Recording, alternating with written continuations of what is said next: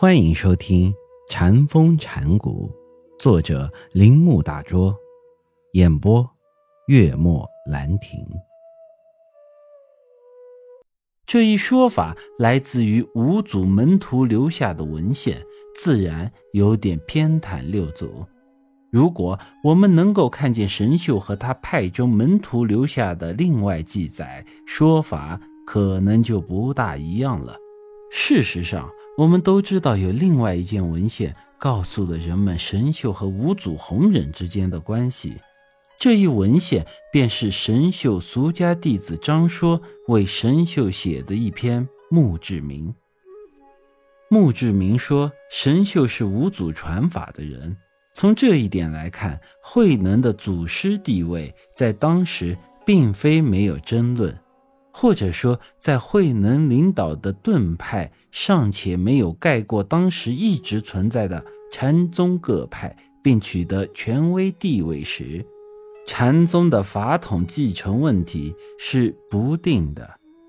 遗憾的是，此篇墓志铭没有写任何其他关于慧能与弘忍的关系。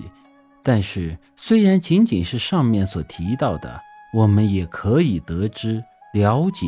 禅宗历史的重要事实。第一，为什么一定要把慧能看成与博学多为的神秀相反的没有受过教育的乡下人呢？慧能果真是一个不能读书的无知人吗？但是《法宝坛经》中明明有很多从《涅盘经》《金刚经》《楞伽经》《法华经》。《维摩经》《阿弥陀经》和《菩提戒经》中引来的经文，难道这一点不能证明作者并非不识大乘文献的吗？也许与神秀相比，他不是一个博学的人罢了。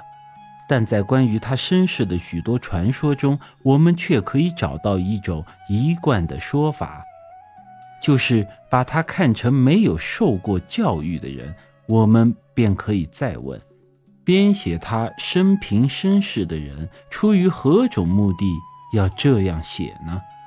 依我看，这样强调五祖的两个卓越徒弟之间的不同之处，就是强调了禅独立于任何学问和理智之外的特性。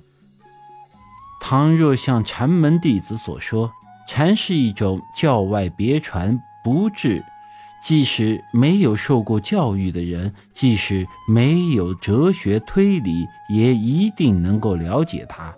这一点对作为禅师来说，慧能的伟大性是更加提高了一层了。这很可能就是六祖被人们不合理甚至戏剧性的看成没有受过教育的理由。第二。为什么没有把祖师衣钵传给慧能以外的人呢？如果弘忍劝告莫让他人知道继承了衣钵，这个劝告的真正含义又是什么呢？如果说继承衣钵的慧能会受到伤害，这就呈现了一个事实，即在弘忍的弟子中产生了争论。他们是衣钵为祖师权威的象征吗？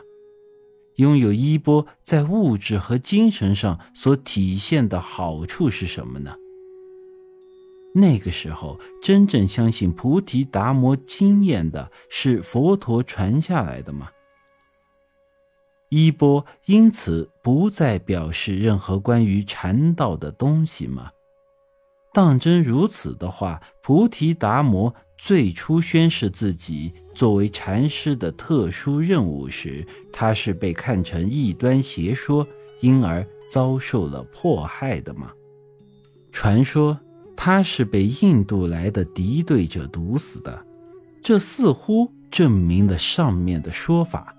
不管怎么样，衣钵与当时禅宗在佛教各宗派中的地位有着深刻的联系。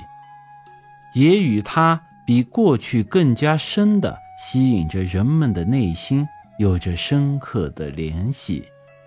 第三，在所有记载中看到关于弘忍与慧能之间的传法秘密，令我们注意，把一个尚未成为普通和尚的年米公提到祖师的身份，继承门下有数百弟子的伟大的禅师地位，纵然只是名义上的，似乎也是引起嫉妒和憎恨的原因。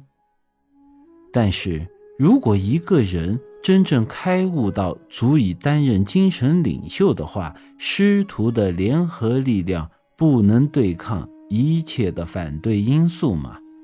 也许。觉悟也无力抵挡人类不合理的自然产生的情感。本集播讲完毕，请您继续收听。